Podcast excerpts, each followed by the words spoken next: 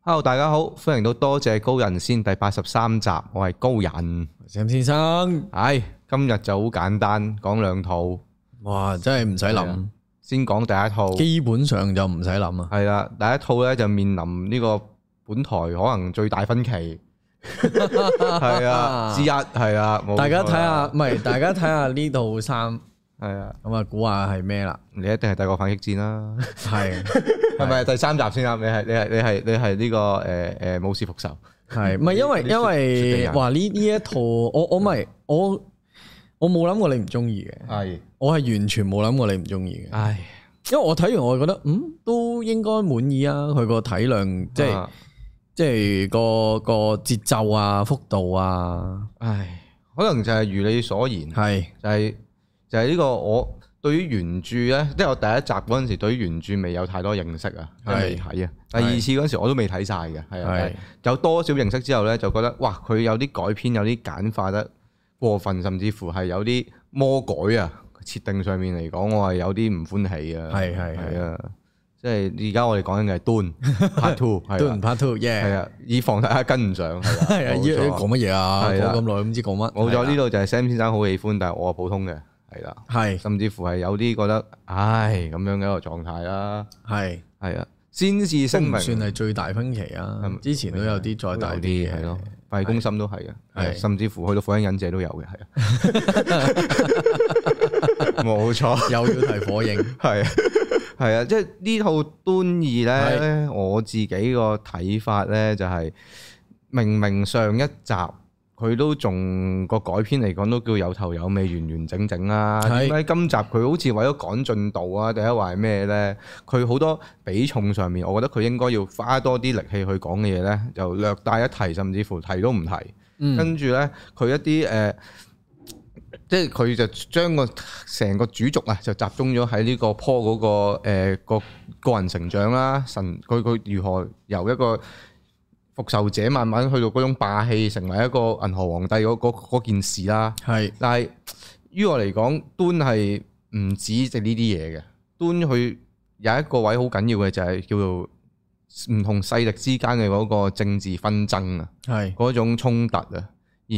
我係預期喺第二集會見得更加多，係嗯啦，起碼你有呢個宇航工會出場啦。點知第一集都仲有提過下宇航工會，第二集係接近就提過一次個名啊，定唔知有冇提過添啊？跟住就神隱了，係啦。係而我都預期可能第三集可能會出啦，或者未必未必出都其實都冇乜所謂。之後宇航工會都唔係咁重要啦，係 即係去到去到呢個位，即係我會覺得哎呀，好似係爭啲喎咁樣咯。係誒，我嗱嗯我就冇睇小説嘅，係老實，嗯而我睇小説咧，可能都係睇啲好 roughly 大概發生咗啲咩大事啊，嗰啲或者世界嗯明白觀係點係啊，令到我再投入啲嘅啫。係咁其實第一集咧，其實都市面上咧嗯都真係好分歧嘅，都已經我 buy 嘅第一集啊，我 buy 嘅，我 buy 嘅我 buy 嘅，但係第一集已經係好分歧嘅，嗯就係嗰種佢好明顯唔係科幻爽片，係啊，我冇而問題且啊佢係好冇乜故事發生。嗱，我因為今晚誒今晚錄嘛，我係嗯啊晏晝我睇翻有啲人對端一嘅嗯評價，端一咧好多人嫌咧就係佢將嗰個高潮位置。嗯佢覺得係擺咗響第二中間幕啊，第二幕啦。哦，即係呢個佢哋個家族俾人哋滅族嗰度係係明咁白我嗱，咁我又覺想嗯講咧，有陣時所有電影咧都有佢自己各自嘅分配嘅，嗯嗰種高潮位啊、個 curve 啊等等各樣。所以咧，高潮位擺喺中間咧，唔係錯誤嚟係嗯嘅。你唔好覺得一定要個最尾要俾啲好平平白白啊嗰啲嘢，你嗰啲係爆谷片先會做嘅嘢嚟嘅。甚至乎跟隨翻《英雄旅程》嘅話，第二幕未有一個咁樣嘅陷落位係好合理嘅一件事嚟㗎。係啦，而且佢譬如佢個 curve 可以係上到中間，嗯，由 drop，係啊，跟住再可以係由原本好高嗯跌到落最低嗱，黑炮就係由高最高嗯跌到最低，再上翻去，嗯誒一個 uprise 咁樣嗯，係可以好多表現方式嘅。嗯咁端一咧，其實誒個甚或至我自己覺得佢喺劇情上都唔係啲好吊橋扭令好好多嘢，好多 twist 俾你嘅嘢。其實大家都佢睇過完全係阿 Paul 嗯 Paul Atreides 嗯內心嘢嚟嘅。嗯點解點解我我會咁中意端一就係佢佢最尾嗰場係佢同嗰個誒個 Freeman 嗰個戰士決鬥係係啊，係咁咁咁嗰個決鬥咧就係佢嗰個決鬥就係佢內心嘅所謂嘅 overcome，係啊，就係佢點樣由一個冇殺過人嘅人。嗯诶，我知道我做緊嘅嘢，接下來要做啲乜，所以我要接受而家呢個 challenge，呢個生死決鬥。係啊，咁所以嗰幕其實對於我嚟講係第三幕嚟嘅，嗯對於角色嚟講嗰個個人成長啊，係啊佢係一個升華嘅，成個角色個升華嘅，係啊 p o r t r a i s 跌到最低嘛。嗯其實頭先嗰個就係好明顯，佢開頭诶一個家族嘅係啦少爺係啊，跌到落最低，然後佢要爬翻上嚟就係要透過嗰場決鬥啦。嗯而端兒咧，我覺得誒頭先阿高人都講得啱嘅，就係佢擺咗好多時間去講阿阿 Paul 佢嗰個誒、呃、個人成長、心態上嘅轉變。而我點解中意咧？係佢今集咧啊！我承認端兒咧，我係覺得節奏有點而過快嘅。嗯而我睇完嘅第一個 comment 咧，我唔係覺得哇好震撼啊，唔係我第一個 comment 我同隔離位講就係、我想要多半個鐘至九個字，嗯，因為而家係兩個鐘頭四十五分鐘，都已經我我明對於好多唔係睇開呢啲長片嘅人嚟講係會辛苦啲嘅，唔係又多甚至 Open Number 都係三個零鐘啊嘛，三個鐘多少少，要去到 Avenger 咁樣三個半鐘咯，先至有其實係要需要三個半鐘咯啊。而誒、呃今集你會睇到啊，係要其實佢已經好刻意地將嗰個節奏變得比較易入口嘅，係啊，比起以誒第一集，第一集係嗰種、嗯呃、沙漠嘅鏡頭啊，誒、呃、誒、一啲好誒，譬如嗰個拍翼機，佢要哇話俾你聽嗰、個啊誒誒誒誒 Ericus 啊，嗯嗰誒個沙漠星球定係係嗰啦個嗰沙漠星球，咁嗰、個。嗯太陽機點樣飛，佢就俾足佢由噗噗起飛到去到嗯遠處嗰個 shot 嚟，佢係需要慢嘅，好多嘢都要慢。但係今次呢，你好明顯睇到節奏係快咗，快而咗佢就算望沙漠嗰啲景呢，俾誒第一集可能有五秒，第二集俾翻兩秒你就算㗎啦。嗯呢個係我覺得喺節奏上，佢覺得啊第一集你已經 develop 咗個世界觀啦。咁其實第二集佢就唔需要太再繼續丟呢啲位啦。咁所以其實第二集易入口咗，快咗，但係同時間要講嘅嘢其實都多多嘅，哦好多，因都為多好我覺得多，第二集佢加咗好多篇幅去講唔同嘅事件點樣發生啊。係係啦，咁變咗佢係由一即係好事件一個件事去下一件事去下一件事嘅嗰個層層遞進 Transition 係 transition 咧，嗰啲角色嘅性格咧，我自己就覺得佢鋪排就不足咯。即係其中一個我幾唔中意嘅位就係、係係我啲劇情係咁樣去嘅，小説都係咁樣講嘅，就係、阿媽媽同埋阿甜茶即係阿婆兩個飲完沙蟲尿之後係，都會進入咗一個即係通天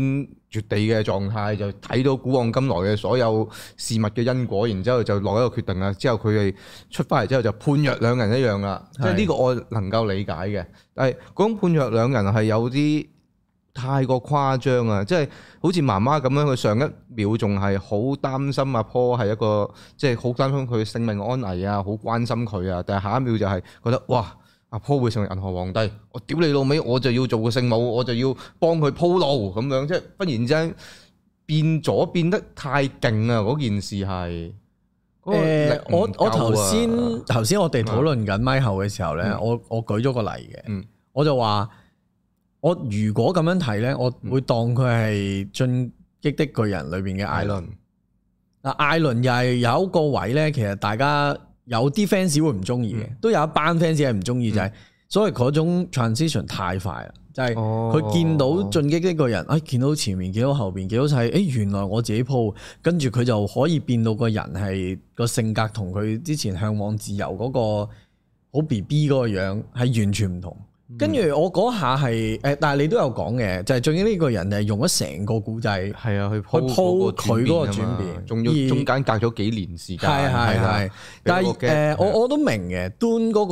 個即係如果嗱，你嗰個飲完嗰個沙蟲料，嗯好、明顯就係嗰種佢知道接下來會發生咩事。係啊，而我我成日我覺得呢集咧，佢嗰個好重點嘅位嗯就係、佢其實政治頭先你話薄弱係啱嘅，因為佢銀河皇帝啦，嗯就算哈 a 人同銀河皇帝之間，哈 a 人同阿 Trades 之間，其實都冇好再細化啲去講。係啊，甚至阿阿 Josh Brolin 嗰個角色咧，誒佢同銀河皇帝嗰個剩低嗰、個嗰個兵嗯，有啲咩瓜葛咧，或者之前有啲咩嘢咧，佢又嗯唔知。佢佢佢佢就係話佢知道呢啲嗯人係咁樣，好兇殘嘅或者點嘅咁，或者 h a r k e n 人之間有個過節咁係點咧咁樣。咁呢啲位佢係反省略咗，反而佢今次個主調係講好 religious 嘅嘢，係即係真係好由頭至去到有我諗有六成嘅時間都係講緊信仰嘅一樣係啊嘢，甚至將講點樣決誒誒志嗰個啊首領係咧，啊，個首領嗰種宗教狂熱。唉係啦，我知道你知道你又矮噶啦，唉，但係佢佢將嗰個宗教狂熱擺咗喺嗰個，佢本身個首領都有嘅，有但係開頭冇咁信奉嘅原因係你經歷咗幾代嗯嘅前前人教咗落嚟，有套咁嘅嗯論述就係、啊有個救世主點點點，佢未親眼見到啲乜嘢嗯 possibility 有個咁嘅人出現，即係譬如而家咁突然間可能耶穌再翻嚟。嗯，可能又你都要有啲時間，令到本身好好耶撚嗰啲人會啊耶穌翻嚟啊咁樣，佢會質疑噶嘛，嗯係咯會質疑嘅，多馬都篤佢個窿啦，見佢係啦翻山係啦嗰陣時都要係啦。咁所以佢講 religious 嘅時候，所以就將嗰個誒誒首領嗯去到中後段咧，你會 feel 到佢變到一個傻仔一樣。嗰個傻仔係嗰個宗教狂熱，令到佢睇乜嘢佢都覺得係關。嗯喺呢個啊，係救世主先做到噶啦。啊，呢、個奧沙格爾一定係佢係佢噶係啦佢，咩都係佢嘅。佢總之打贏呢場嗯戰，誒呢、場 fight 就係佢噶啦咁樣。佢個慢慢信仰，佢係由上一集誒，嗯佢、佢都 feel 到啲嘅，就係打贏咗佢嗰個都好出色嘅另外一個部下。嗯去到今集咧，前面都會，唉、好似有啲相信啊啦。嗯又想拱佢上位啦，又慢慢其實中間嗰段我都略嫌快一啲嘅，就係、Paul Atreides 點樣去引領嗰班人，令到佢相信佢。哦係其啊，實嗰嗰度可以再多啲，我見到佢有啲誒誒佢自己嘅行動嗯啊，各項嘅嘢令到其他人好似有改觀啦，或者好似冇再俾人壓迫得咁緊要嗯喎，咁樣融入咗啦而相信佢係啊係啊有嘅。當然我就係覺得，如果你個份份量就每一樣嘢都多一啲，多九個字咧，我就開心死啦。反而佢開頭啲修行篇我可以 cut 少啲嘅，誒、呃可以係咯可以。誒、呃所以佢去到點樣經過 trust，去到嗯後邊嗰、個誒、甚至 religious 咧、你如果睇佢阿媽同佢嗰個鬥爭咧，嗯其實都都有嘅，但係又係嗰句啦，個體量實在太大啦，呢、個古仔。係啊，所以又係你頭先都講，佢話誒，我哋班友後都有講，就係有一場其實都有爭拗過，究竟誒佢擺低嗰個語言，嗯優沙格爾呢樣嘢係俾緊希望呢一班被壓迫嘅人啦，嗯定係阿 Paul 嘅回答就係嗰個唔係希望，嗰個純粹係你安排緊另外一個。即係好好鬼共濟會嗰啲嘢，係啊即係即係我要安排世界秩序嗰種，其實佢哋冇得揀嘅。佢哋除咗呢、個呢、個信仰，嗯佢冇嘢可以令到佢哋揾到啲嘢搲住，繼續喺呢個端度生存落去咁樣。佢基本上就係養個姊妹會，就係用呢啲方法去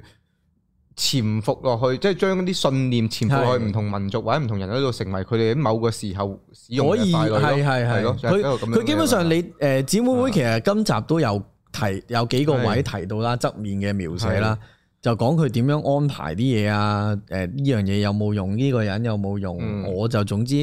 邊個做皇帝都好啦，嗯我哋誒誒誒 Benny j e s s e r 就一定喺後邊係攞晒大權噶啦，係你唔使擔心噶啦咁樣咯。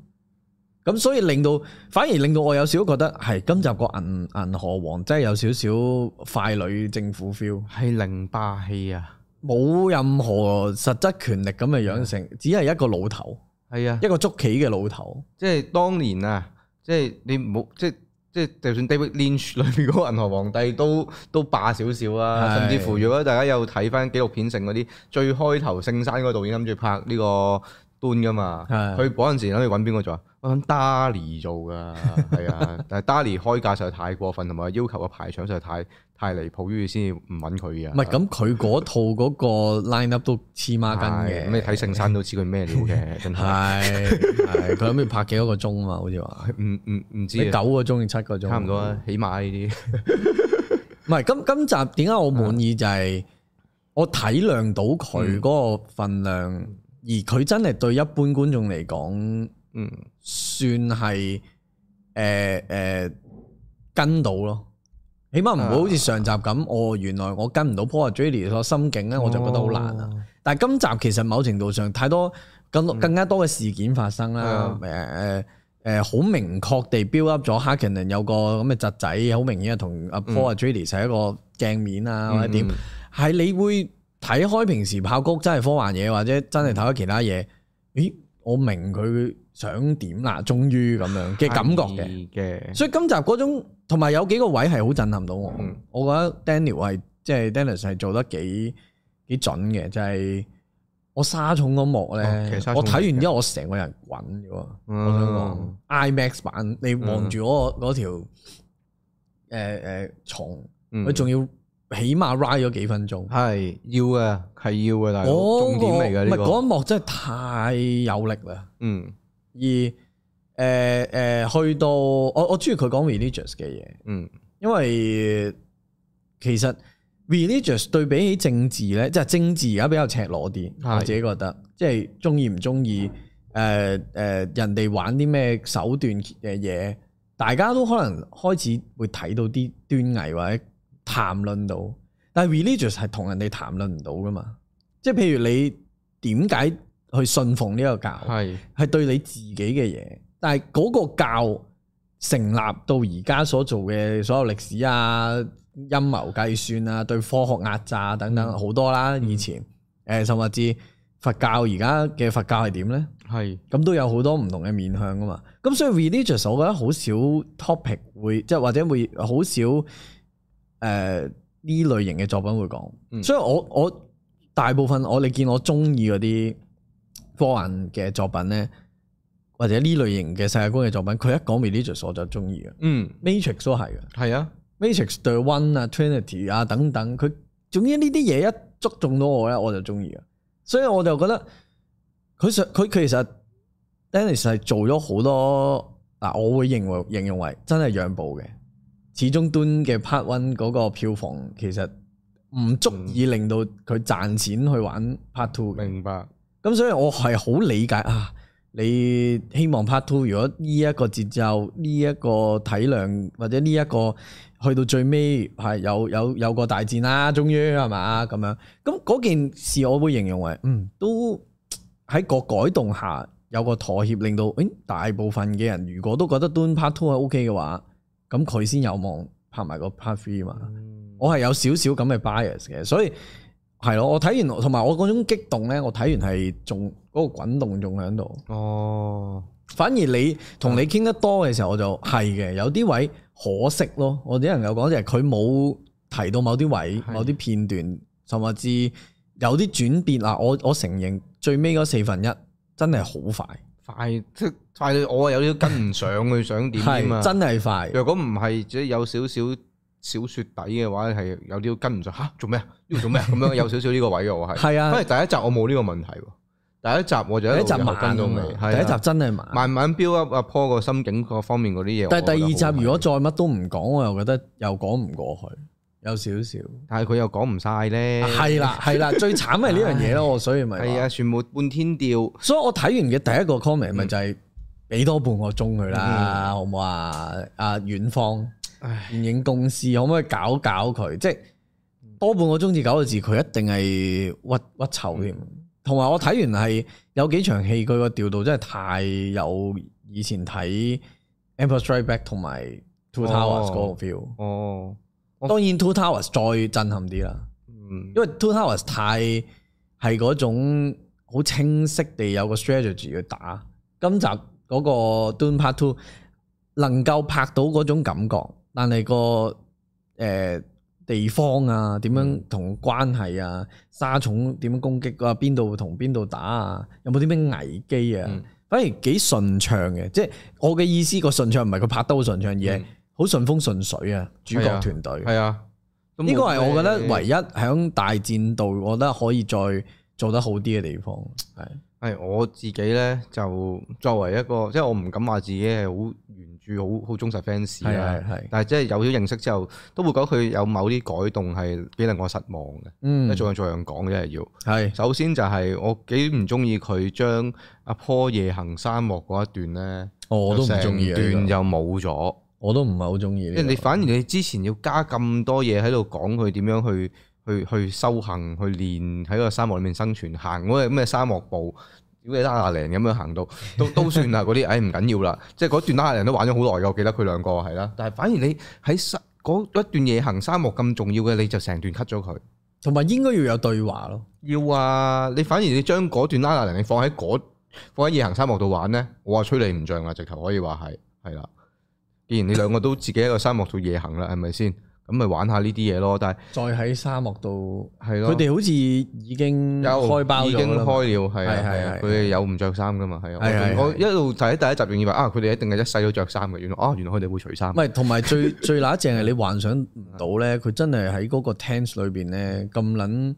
窄嘅空間，啊 OK 喎。 O K 㗎，即係又玩㗎唔擔心啲沙堆，即係整整我歪咗啲沙公咗流入入嚟，係啊，唔驚流入嚟，可能佢係啊哋啲科技係有翻咁上下，有啲嘢係。係都勁嘅，係啊，蒸餾 s 喎大佬，係跟住第二個我覺得真係唔得嘅就係佢哋某啲角色嘅性格設定，佢嗰個改動實在係有因為你啲呢你誇張你講呢個咧，其實我因為我冇睇原著，嗯我我係唔知嘅，哦，所以睇嘅時候我冇覺得，我覺得反而我覺得佢嗰種 jealous 嘅撳得應該係幾好要有添嘅係咪唔係，我覺得撳得幾好，佢啊嗰個眼神其實可以代表好多嘢，哦，因為咧我幾唔中意咧，佢將係 Channy 呢個角色咧，係佢改造會呷醋，係即係佢係會去到後面阿 Paul 為咗呢個地位，為咗呢個勢力，佢就同呢個銀河皇帝個女就做咗一場政治婚姻，係啦，佢要娶銀河皇帝個女銀河公主咁樣啦，叫做係係啦。跟住喺呢個時候咧，阿 Channy 竟然係投以一個怨恨嘅眼神，之後就拂袖而去啊！即係嗰嗰下俾我感覺話吓，你竟然會呷醋！事關呢 Channy 呢個角色咧喺小説裏邊咧，佢可以話係一個充滿住霸氣同埋自信嘅一個女性嚟嘅。係佢喺佢同阿 Paul 呢段關係裏邊咧，佢係誒完全信任阿 Paul 啦，而且係完全知道自己喺阿 Paul 裏面心裏面有幾重要啦。佢係唔會去質疑阿 Paul 呢啲決定係會危害到佢兩個之間嘅關係嘅。嗯甚至乎咧，如果喺小説原著裏邊咧，阿銀河公主咧嫁咗去阿 Paul 佢哋嗰度之後咧，基本上咧佢係作為過一啲下人嘅生活嘅。係啊，即係阿阿 Channy 係撳撚住佢個鼻嚟質佢去做嘢嗰嗰嗰種嚟㗎，即係佢喺原著裏面係一個咁自信嘅女性，係一係個咁壓得住場，真係可以成為呢個銀河皇帝個老婆嘅一個一個咁咁咁勁嘅女人啦。但係喺套戲裏面去改成佢竟然係會呷醋，你竟然為咗少少呢樣嘢就呷醋，佢未睇到個 picture 啊可能。會哦唔會咧？我嗯唔係，同埋我覺得佢撳得算好噶啦，佢都唔算好 jealous，只不過係佢好似我佢佢確信，即係又或者咁講，佢某程度上阿阿 Paul 會同佢講佢見到啲咩，嗯。佢會唔會唔想佢就咁接受呢個命運？我唔佢知，佢有啲太過即係想靜靜地過日子嘅一個狀態咯，即係佢係有 keep 住係有少少壓抑住阿 Paul 個嗰個權力欲我啊、我就係諗緊，如果或者個 hundred 欲望㗎嘛 percent support 會唔會啊令到 Channy 個角色再 flat 啲啫？如果喺電影上面講，即係我我我頭先都係問緊呢個，即係我哋咪後有講，啊我就係諗緊，如果佢 hundred percent support 咧，其實對於又係未睇過書嘅觀眾咧，你嗯理解唔到佢點解會點解佢咁乜覺得冇問題咧咁。哦，即係驚有呢個嘢。點講咧？我反而係覺得即係現代觀眾可能大家會睇個 Matrix，睇呢個 Game of Thrones 之後，係會對於端佢裏面嗰又啲或者角色女性角色應該係要點個個處境啊，咁佢哋做啲決定？Trinity 啊都好。信 Neo 係啊，冇錯啊，即係好似 Game of Thrones 上面啲女人咁樣嘅，啊啫，係屌你老味！係即係我我要我要為咗上位，有咩唔做得啫？係係誒係係，即係呢啲嘢，即係呢一種狀態，因為佢哋嗰個呃文化或者佢哋嘅生活其實係貼近嗰樣嘢嘛，甚至乎即係調翻轉頭嚟講，端咪 O.G. 咯，你估 Matrix 或者 Game of Thrones 即係冇冇參考佢裡面嘅嘢咩？嗯基本上端係呢堆嘢嘅 O.G. 嚟噶嘛，係係咯，即係一定係有佢個影子嘅存在噶嘛。咁就我我就會覺得吓，真係要寫到一個本來係有另一種魅力嘅角色咁。平平無奇，變咗一個好似會呷醋嘅 teenager 咁樣咯，同埋即係由頭到尾啊，成天人都皺埋眉頭，唔知嬲乜呢一個都係令我好好唔開心嘅，係啦，即係佢好似由頭到尾都嬲爆爆咁樣噶嘛，就成日又佢撳住阿唔想波啊，佢做嗰個宗教領袖，嚇其實睇得出係噶，我明嘅，但係佢嗰個掙扎我又好似有啲沒來由啊，嗰樣嘢係。嗯，即係佢嗱，假設佢即係可能開頭我講啦，佢用 Channy 係屬於嗰啲叫新派嘅 Freeman 啦，即係冇咁信仰嗰個係救世主係預言係嗰係樣嘢啦係但係都好，佢好似有少少係壓抑住自己個伴侶就喂，唔好搞咁多嘢啦，平靜過日子咪算咯。即係嗰一下覺得，誒要咁樣去處理嗎？咁樣咯。即係我覺得呢個角色好似唔止係咁樣。如果你將佢嗰個內心嘅一啲細膩嘅位係只係呈現喺呢啲度嘅話，就對個角色好似有啲唔夠啊，唔足以顯示到佢本身個魅力咯。我會話係。都係。係，因為除咗 Channy 之後，仲有另一個角色，我又係睇你嗰個 bias 喺邊，即係啊係你覺得你係原住 Channy 人係咩咯？冇錯。第一話你係由電影睇落嚟，想睇翻電影個脈絡個去法咁樣咯。嗯另外一個角色我又係唔中意咧，就係誒阿阿阿阿 Fernos 做嗰個，係咪係咪 Fernos 啊？即係誒誒，George Roland 係係係係，佢佢做阿呃誒嗰個貼身侍衛噶嘛。係後來就因為誒佢個家族俾人滅咗族啦，跟住佢就流落咗去同啲走私客一齊去做走私呢個香料嘅生意咁樣啦。，佢係咁想拱阿係啦 p 上位嘅，呢一個位呢，我又係唔開心啊！因為其實第一集嗰陣時咧，我第一睇第一集時都唔覺嘅，但係睇完小説啊或者嗰啲資料之後，我就覺得吓，點解你會咁樣去改呢個角色㗎？因為喺個原著裏邊呢，佢嗰個角色本身係一個詩人嚟㗎，佢係會彈住 Chapman Stick，跟住喺度吟詩嘅嗰一種浪漫詩人嚟㗎。但係你喺呢套戲裏面，你永遠就係一個老粗咯。你揾你揾邊個做都得㗎啦，你揾高你揾莊思娜又得，你揾咩都得㗎啦。你點呢個角色點解個老粗啊？我成日覺得，跟住當佢去 part two 嘅時候翻翻嚟，佢嘅佢嘅作用就得一個嘅啫，就係、慫恿。哇！你唔係唔去啊，阿婆，你手執住呢個千軍萬馬馬，你唔係唔幫你老豆報 仇咁衰仔啊嘛？keep 撚住咁樣去嘅啫喎，其實係。係即係喂角色唔係咁樣嘅喎，佢個角色本身唔係咁樣嘅喎，點解要咁樣去用佢咧？即係呢啲位咯。佢想 emphasize 個佢其實都信仰緊一樣嘢嘅，係即係即佢係係家臣嚟㗎嘛，佢係加上家族佢榮耀嚟㗎嘛，好佢嗰渴種望係要啊誒 revenge 咯，係我明而嘅，佢最尾 revenge 到嘅，係嗯而嗰個 revenge 其實對應翻上集佢哋被滅族嘅嘢嘅，其實今集好多位置嗯都幾刻意地去同上一集有啲位係做嗰個對對應嘅，嗯啊同埋我想問係咪後來佢都攞件蒸餾衣嚟着㗎？佢好似佢差唔多最後大戰嗰時着嗰件好似類似蒸餾衣定係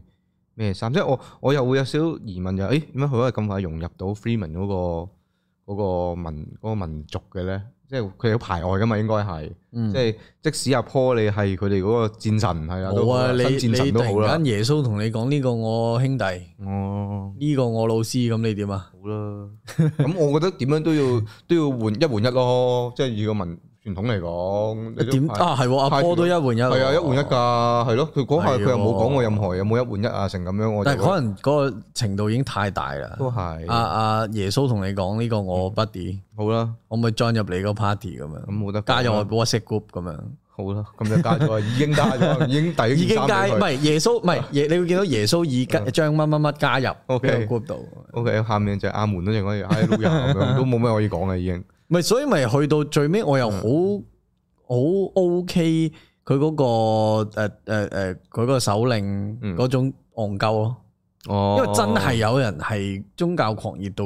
戇鳩咯。係，即係我我可能我自己雖然嗰有少個少都係有少少嘥咗個角色嘅，你係問啊，我即係喜喜劇咁，同埋唔需要太多下，係佢都做咗三四下呢一種。啊哦咁，。要食個煙，要食個煙，哦完啊啦完啦，成真啦，好好啦，撚耶穌煩升天啦咁樣。唔係，但係對於一般觀眾嗰個位真係笑得出啊！笑啊最好慘好笑啊係你你明唔明啊？最慘係對於一般觀眾呢一啲咁嘅橋段中啊！唉， 我唔知，即係我會期望佢係類似 Matrix Morpheus 嗰一種，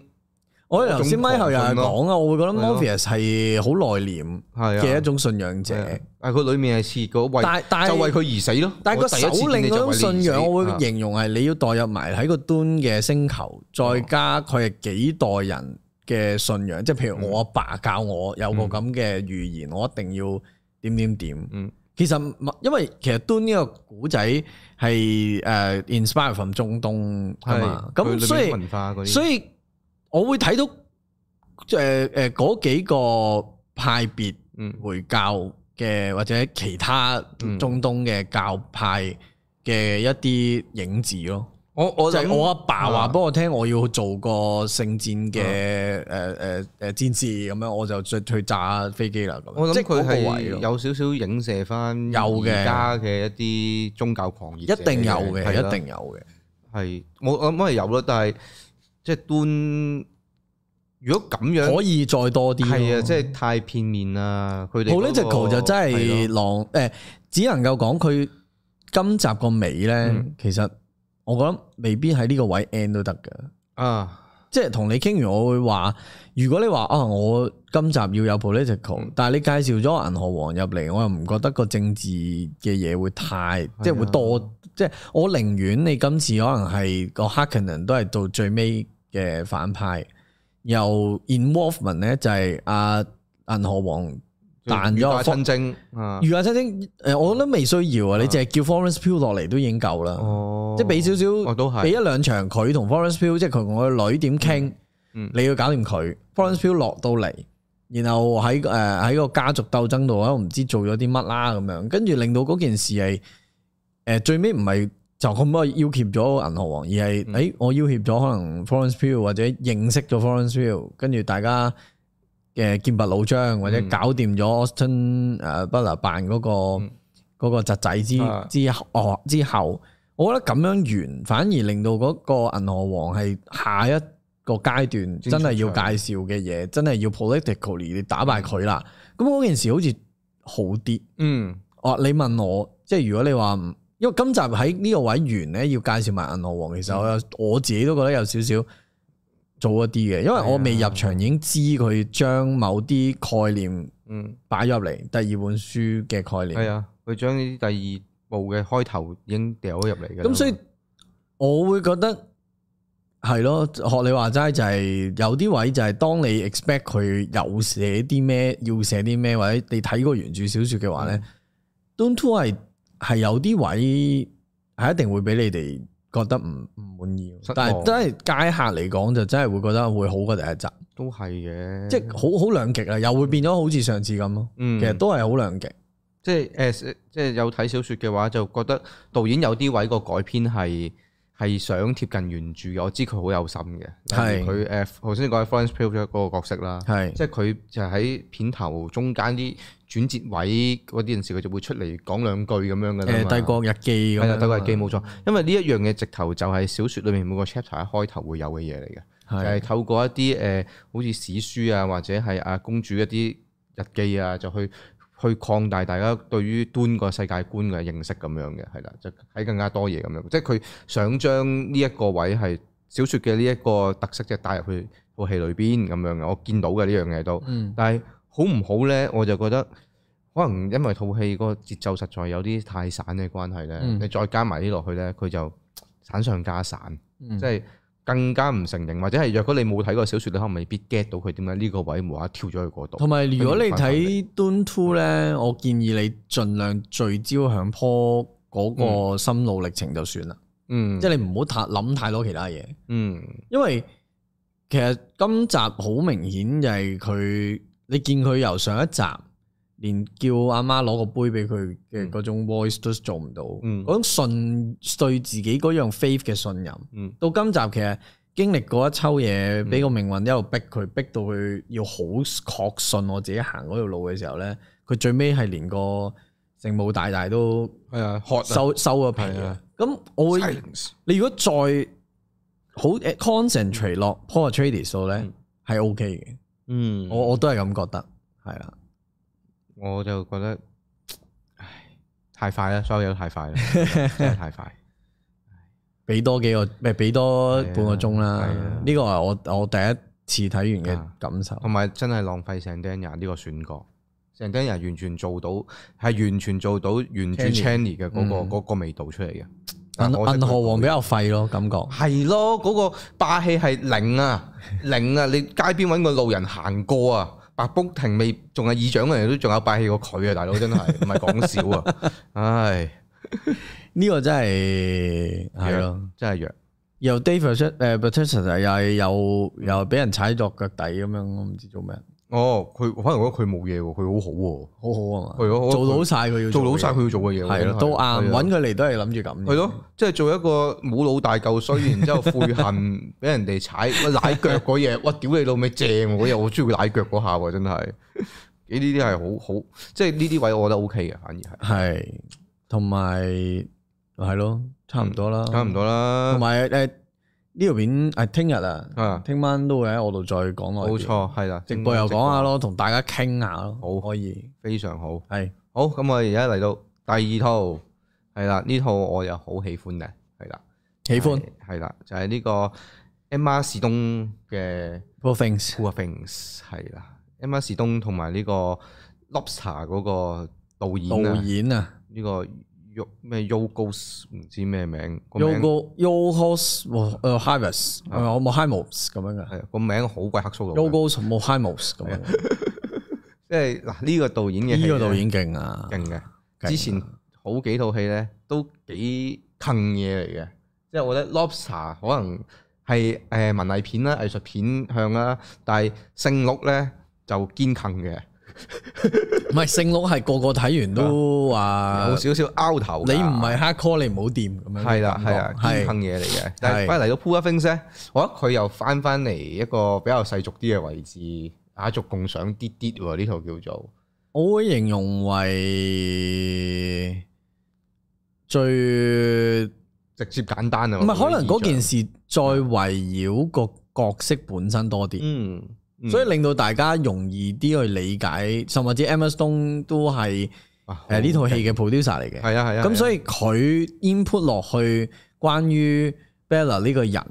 嘅一啲諗法啊，點樣呈現佢呢個人，可能都俾咗好多意見。啊哎咁所以我覺得成件事 balance 得幾好，嗯即係你話你真係唔係好藝術片嘅人嗯入去睇 Poor Things，我覺得你都揾到你嘅 enjoy 嘅地方係。啊，都娛樂豐富啊，跟住係美術又好靚啦好靚傻嗰啲美術真係靚。我睇咗喎，你啊建嗯議大家睇咗 Making of 佢，哦，佢成好多個場景咧嗯搭搭晒所有位置，哇！佢，Oh 一連架船裏邊誒嗰個 casino 啊嗰啲嘢。佢佢嗰個食飯嗰個上面嗰個頂啊，然後咧佢最黐孖筋嘅係咩咧？佢因為搭景嘛，嗯咁佢打燈嗰部分先勁。佢打燈嗰部分咧，嗱你如果睇呢套戲咧，你可以留意到，你一睇就知係一定係景嚟搭景嚟噶啦，因為係一種好夢唔係幻㗎現實嘢係嚟嘅啊，係比較突然間有啲 steampunk。係啊，又有啲誒1001奇幻夜咁嘢樣啊咁樣嘅，有啲飛誒飛喺降索啊嘅係 cable car 咁係啊樣，有係啊啲好多呢啲嘢係啊嘅，誒唔真實嘅，嗯但係誒你睇一睇就知佢係搭景啦，但係佢嗰種 lightning 咧係 lightning 係打得好好，而嗰種好咧唔係話好有風，即係好勁風格或者成，而係我睇 making of 咧，佢話誒因為我誒。呃要同一個空間裏邊，嗯可能佢喺遠處嗯行過嚟，嗯所以佢係用咗支好 focusing 好長嘅鏡頭去拍，嗯而嗰個鏡頭係佢就算去到嗰個空誒地方嗰個園，譬如有一個位係佢哋食飯嗯，舞誒跳舞嗰段，佢中間好大個地方啦，然後中間企咗 Bella 啦，我 zoom zoom 到好近，佢喺中間開始跳，佢係會慢慢行翻嚟佢自己個位度嘅。嗯嗯嗰種變招咧，你係要佢喺呢一個 area 裏邊每一個位置，佢打落 Emma Stone 嘅嗰度地方都係靚嘅。佢係佢哋嗰個誒誒燈光安排、鏡頭安排咁樣。然後當你睇埋佢個景咧，佢話咧，佢每個窗口咧，哇！呢啲真係荷里活大作先做到。佢每個窗口咧係全部用 LED panel。 ，Oh my god！甚至乎上邊玻璃咧，你記唔記嗯得食飯嗰度咪有玻璃頂嘅，全部都都係 LED panel，即係佢可以控制嗰個光嘅大細啦、打去邊啦、嗯誒誒咩顏色啦嗯、嗯做足，哇，然後係你諗下有幾多個景？哦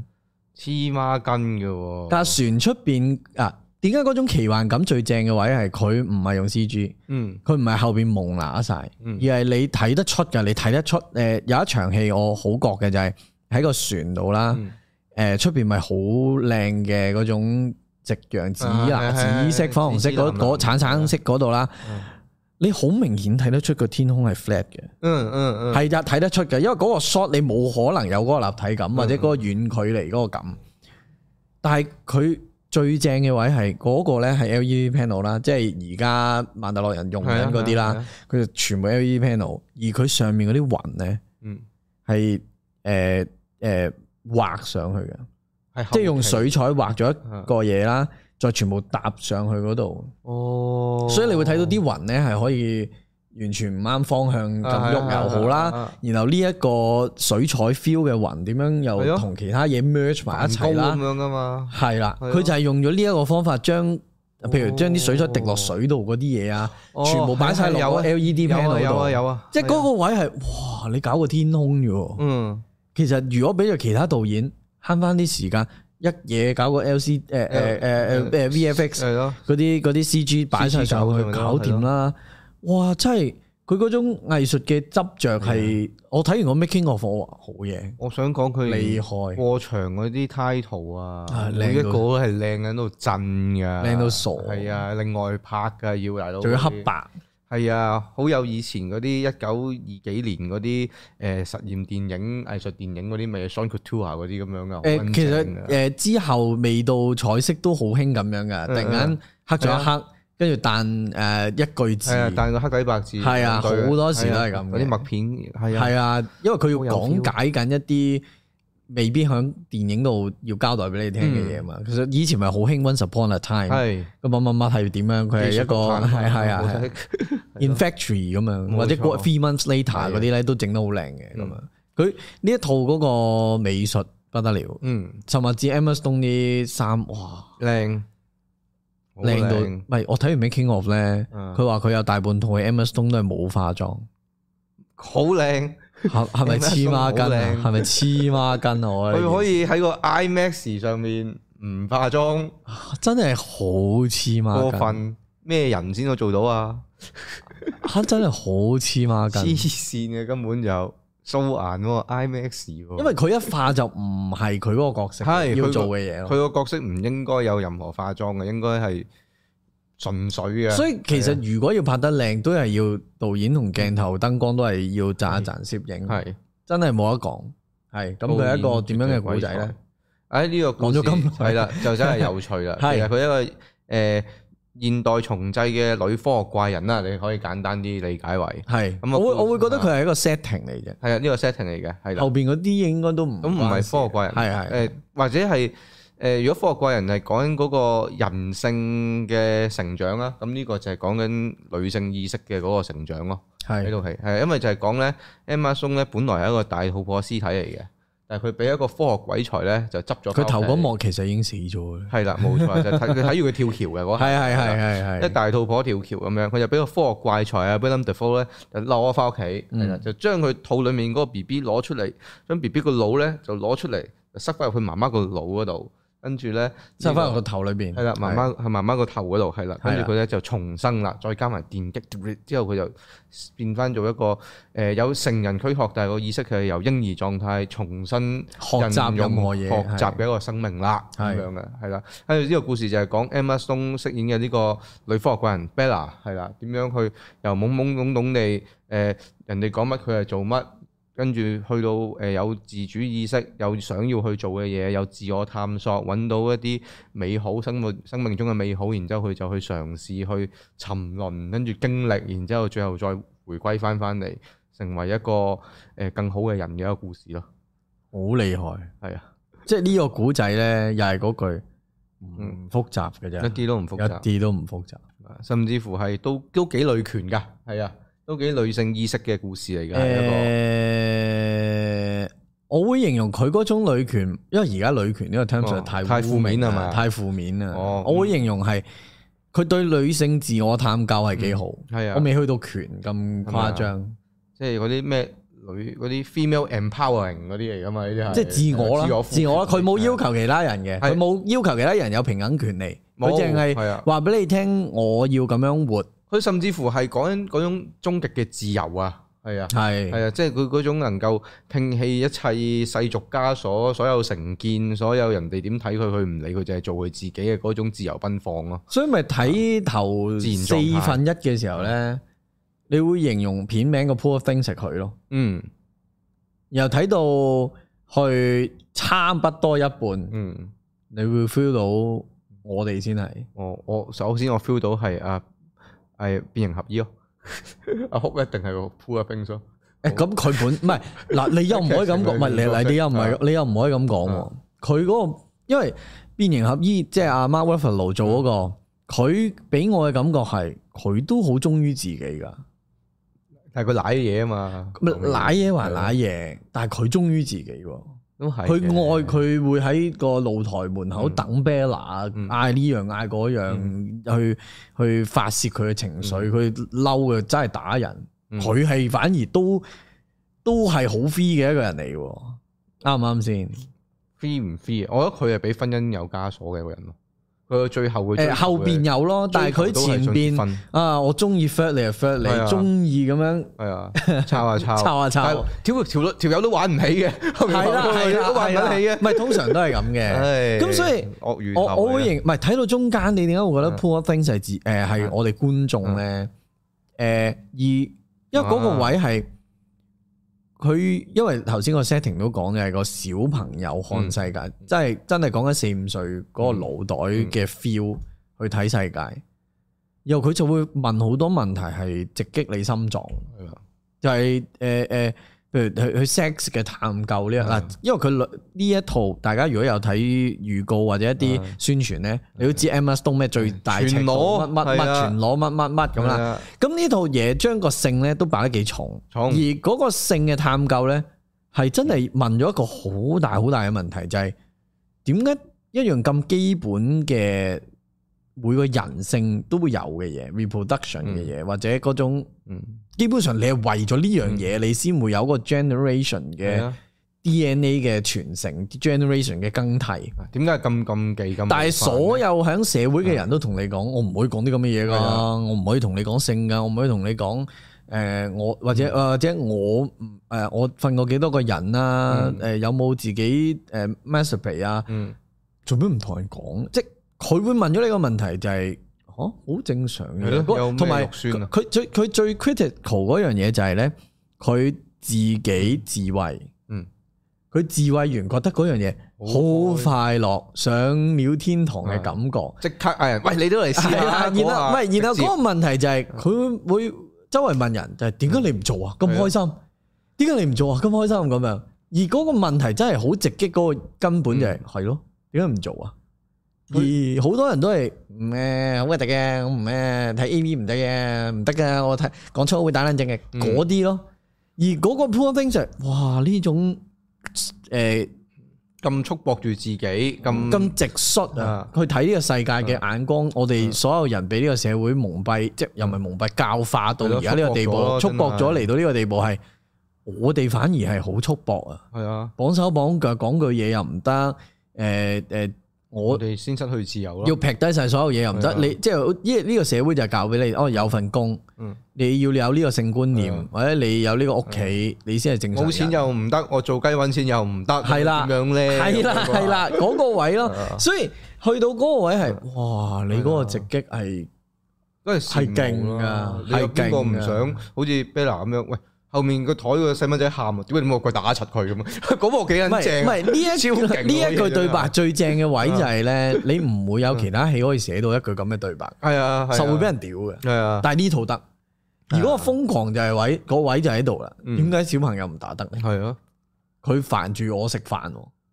其實佢個冒犯程度都幾輝級嘅，但係佢就易啲接受咁解咯，成套嘢都，係啦，而嗰句對白我佢講嘅時候咧，我係哇係咯，嗯，真係想打打邊個唔想 啊？係咯，你就係搭飛機，而佢嗰個直率咪就係啊大部分人都唔唔會做嘅嘢咯，即係放低咗嗰個權利或者我唔可以咁做嘅，嗯嗯小朋友嚟噶嘛？誒誒，見到老人家一定要讓座，係唔可以嘅，一定要讓嘅咁，但係點解要讓？係咯，點解要讓啊？咁樣咯，我唔我唔坐得嘅，我唔可以攰嘅，係啦，啊，即係嗰啲 feel 咯。有道理佢其實代入到好多呢啲嗯，生活嘅嘢嘅，嗯當然唔係叫你做一個見到小朋友就打嘅人唔係啦，，但係你要好多反思啊，啊係啦，你要係反思㗎點解咁多束縛喺我哋個生命之中？即係你可以一個唔 offence 人嘅情況下，啊嗯有一個誒盡量令到自己冇咁多束縛，甚至乎係點解你見到一個咁自由自在嘅人，你反而會想去束縛翻佢轉頭？呢下啊誒係係最有趣嗰樣係係嘢。個個見到阿阿 Bella 嘅所有行為，你第一個反應都係想制止佢噶嘛。但係問心嗰句，有邊個唔係好想活活得好似佢咁樣嘅咧？最放任俾佢嗰個嗯係嗰個船上面嘅婆婆，啊，係，係嗰、個因為可能真係人到無年，嗯佢，睇化咗啦，係啊，佢中意同你講智慧就智慧，中意同你講好直率㗎。佢話嗯呢個男人點點點咁樣，佢佢就話好直率地講。嗯，有一場係咪喺船度佢掉咗佢本書，佢睇緊係啊係啊書，係啊佢即刻俾多即係遞定本即刻遞多本俾佢。嗯，佢睇通咗好多嘢，嗯，但係就係要去到嗰個年紀，係啊，係啊。啊，你講到呢個位咧，係我自己最中意呢套 Poor Things 係咩位咧？係就係佢個成個嗰個宗教嗰個意味啊，同埋佢嗰個裡面嗰啲隱喻啊，係其實我覺得即係都頗精彩，係啦，即係我都如果有睇 I G 成嗰啲咧，都知道我有講過就係話，我一睇完《Poor Things》咁我就啊，呢套絕對係一套靈知派電影嚟嘅，係係啦，我係好喜歡佢將即係將成個靈知派一啲叫做信佢哋嘅神話或者信仰係塞咗入去裏邊，然之後係誒同成個故事嗰個格調啊，或者係佢個想講嘅嘢啊，都係好扣得實，而且係令到佢本身可能係一個比較叫做即係佢概念上面都稍為叫老生常談嘅一個女性寓言，佢有一個係升華喺上邊嘅。係係係咁我首先要講下何謂呢個靈知派神話先嘅，係係啊呢一個係可能大家都未必會知。簡單講啊，簡單講下啦，好快啫，呢個 就係咁咧。話說咧，靈知派其實都係屬於誒基督教派嘅一種嚟嘅，但係可能以前現代人可能稱之為異端啦，係啦，又或者係一啲屬於比較早期嘅基督教派啦，就同我哋而家嘅天主教基督教信仰咧，誒唔講大家唔知，啊其實誒以前嘅基督教同天主教係可以分支咗幾百個出係啊啦，嚟，千千萬萬個千千萬萬唔個同地方有唔同教，咩正教咩性咁樣嘅，好係撚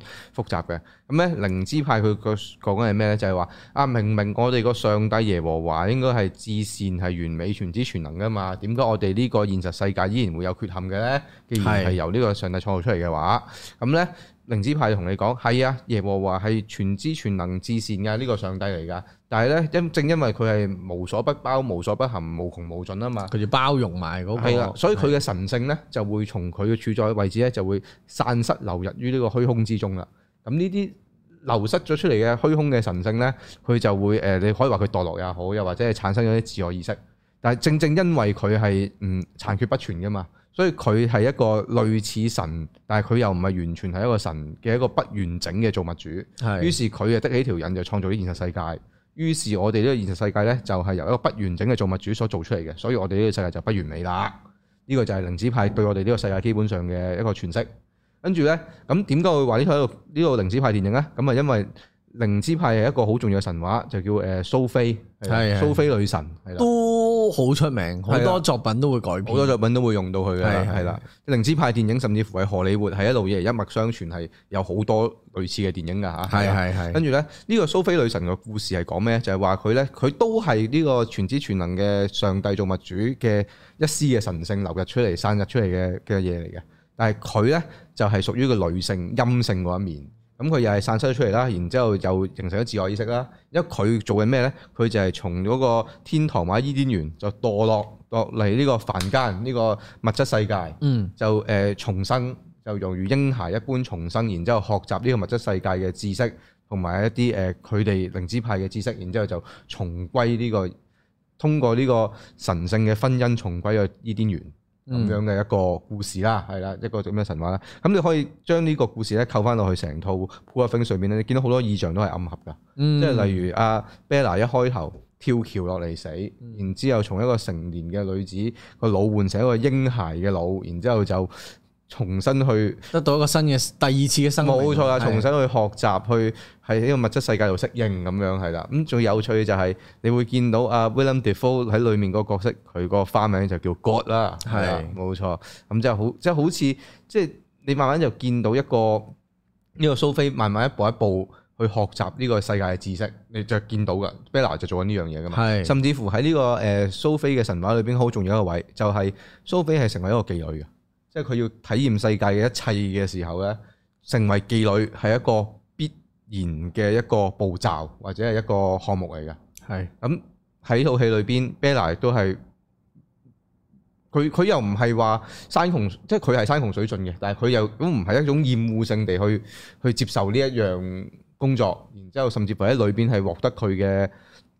佢想要嘅嘢，佢賦予咗個意義落呢個工作嗰度咯。可唔可以咁講咧？即係佢成為妓女呢一樣嘢，誒呃嗱，或佢入者啊去之前咧，其實係嗯某程度上係山重水盡，但係其實佢有留低啲錢係啊，喺喺件衫度㗎嘛，喺件衫係啊係嘅啊夾口位裏係邊啊係啊。咁呢一個咁佢俾晒奉獻晒俾阿 Mark Ruffalo，叫佢自己走先啦，嗯嗯然後佢再再去一個揾一個嗯誒誒收入啦。佢問咗個問題就係幾得意嘅，就係啊，我中意搞嘢。嗯，搞嘢揾然到後錢，原來搞嘢有人教嚟搞嘢，搞完我嗯我爽完我係有錢，仲有有錢嘅呢啲工去邊度揾啊？跟住所以就走咗入去啦。嗯而佢同埋同步佢俾多咗一個理由嘅，就係佢由始至終佢由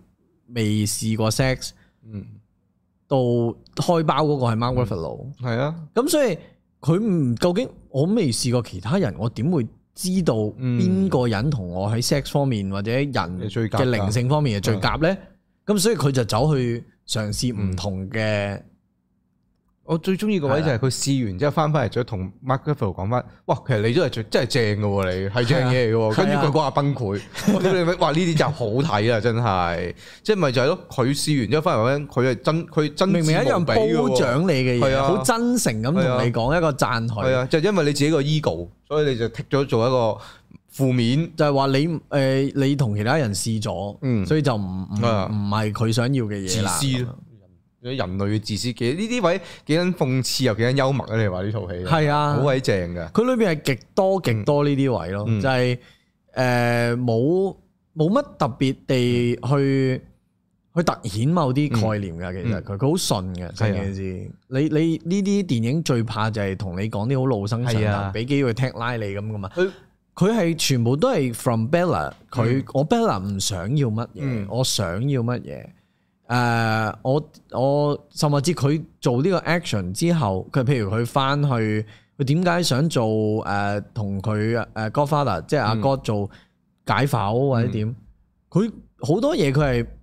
冇刻意地解釋俾你聽，但係佢但係你明嘅，你會明係啊嘅。佢做呢啲選擇就係喺呢個過程之中，你知佢建立咗一啲感情認知或者自我係認係知裏邊係咯，佢就先會做呢啲選擇。係你見到佢嘅成長嘅喎，嗰下係先正。同埋你講翻個靈子派意象嘅話，佢嘅後面結婚係翻翻嚟，真係話結婚啦。佢嗰個教堂，佢嗰套婚紗就真係勁啦。頭先你叫婚紗，佢係戴住一個面紗嘅。而係揭開面紗呢一樣嘢，亦都係靈知派喺呢個蘇菲神話裏邊一個好重要嘅嘢，就係、當阿蘇菲見即係學即係重歸呢個智慧女神嘅嗰個位嘅時候，佢就揭開個面紗，就見到面紗後面嘅真實咯。